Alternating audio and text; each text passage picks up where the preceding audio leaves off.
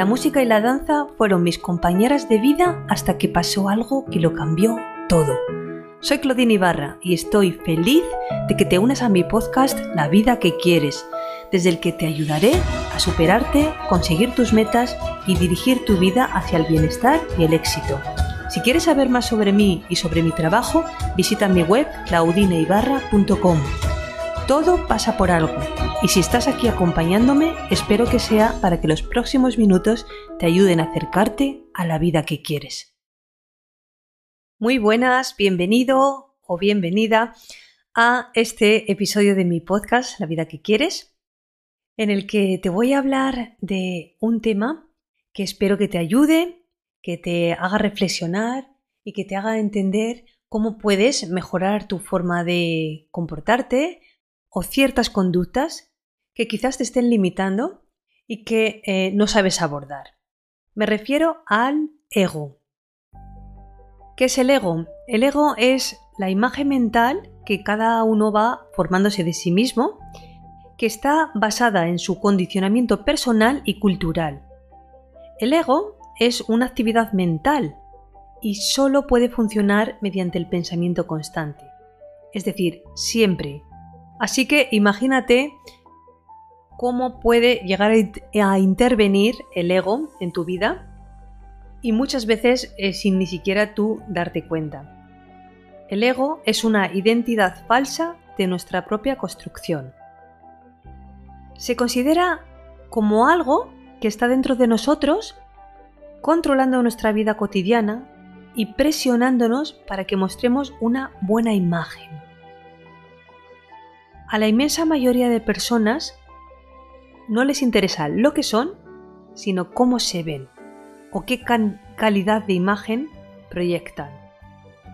Es decir, no les interesa el ser, sino el parecer. El ego constituye más que una idea, una ilusión. Pero una ilusión que ejerce una gran influencia. Es como un fantasma que aceptamos que controle nuestra vida. Problema, que mantener esta ilusión puede impedirnos conocer nuestro verdadero yo, lo que es nuestra esencia, nuestro yo real. Al ego, que es como una máscara social, le gusta la aprobación, quiere controlar situaciones, quiere controlar personas y se apoya en el poder porque vive en el temor. El ego es ese fantasma poderoso que está tratando de controlar nuestra vida cada instante. Y nosotros, por culpa de no reconocerlo, estamos permitiendo que esto ocurra y que nos condicione nuestra vida.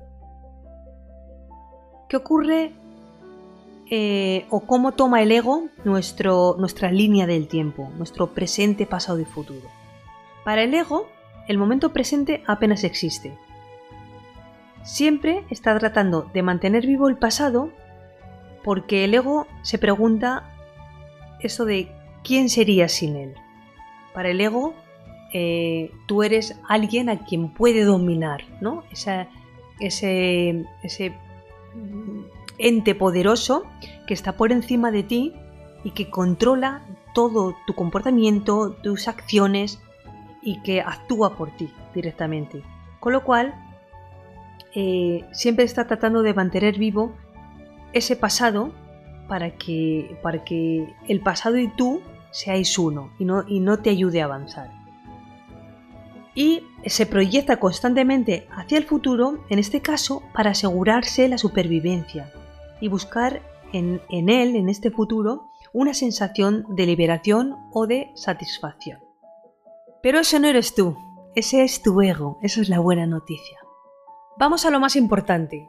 Como siempre, a darte soluciones, a darte claves, a invitarte a que, a que, bueno, te pongas en acción y puedas realizar algunos pasos sencillos para, en este caso, superar este ego y alcanzar lo que se suele llamar conciencia superior. ¿Cómo podemos hacer esto? En primer lugar, intenta conocer tu ego conocerlo y reconocerlo y determinar cuándo tu ego influye y domina tu vida. Para esto pregúntate, ¿estoy escuchando a mi falso yo o a mi yo espiritual. A medida que vayas adquiriendo conciencia de tu ego, podrás librarte del egocentrismo y entrar en la conciencia superior. En segundo lugar, pregúntate con cuánta frecuencia usas el pronombre yo. Yo hago, yo digo, yo pasé esto, a mí me sucedió aquello otro. Si estás en el yo, probablemente la mayoría de las veces está actuando tu ego por ti o estás permitiendo que actúe tu ego por ti. Ese no eres tú. Proyéctate mucho más en los demás. Considera tu ego como una entidad que te acompaña y que tiene un propósito. El ego siempre quiere salirse con la suya. Así que, para poder hacer esto, reconócelo, reconocerlo y darte cuenta de que está obrando por ti, sería el primer paso, y después líbrate de él. Pero siempre partiendo de la base de que tienes que reconocer que quien actúa, quien habla, quien se comporta de determinadas maneras, no eres tú, es tu ego. Un paso más o una clave más para, para superar ese ego que nos condiciona. Escuchar a los demás. Escucha a los demás y como te he dicho antes, hace un ratito, no te centres en ti mismo, en yo, yo, yo. Y te hablo de una escucha activa, esa escucha en la que tú vas a poder aprender y vas a, poner, a poder reconocer incluso parte de ti en el otro. De esa forma no vas a permitir que, te esté limitando esos condicionamientos que provoca el propio ego. Más cosas, resiste el hábito de permitir que el ego domine tu vida. También practica la meditación diaria o el acallar de tu mente. De esta manera vas a provocar acercarte a, tu yo más verdadero, a tu esencia. Hay una práctica que me encanta que, tiene mucho que ver con el ego porque muchas veces escribimos un diario y hay muchas personas que les encanta escribir un diario o reflexiones y más porque es una forma de liberarte, ¿no? De liberarte, también de trabajar en tu autoconocimiento. Bueno, en este caso te recomiendo o te invito a que escribas en qué te beneficia sentirte ofendido. Vamos a poner una lista que podría ser a priori, podrías creer, o, sentir que es negativa, eh, pero esa lista va a tratar de aquello en lo que te sientes ofendido y eso que te ofende es lo que vas a poder reconocer que es obra de tu ego, no es tuyo. La negatividad, las situaciones negativas son muchas veces el motor de todo lo que nos va a llevar a, tomar acción y avanzar. Da más de ti mismo y pide menos a cambio. Una vez más, se trata siempre de ofrecer, de dar, de servir a los demás que de estar en el yo y esperar siempre recibir cosas a cambio.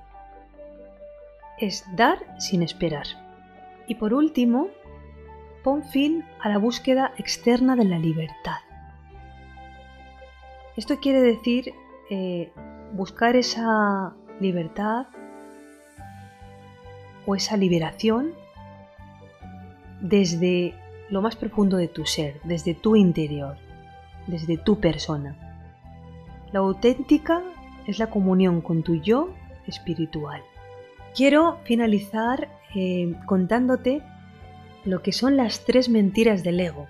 Estas tres mentiras son prácticamente creencias que muchas veces, eh, por no reconocerlas y por no saberlas, eh, no nos dejan salir de este ego.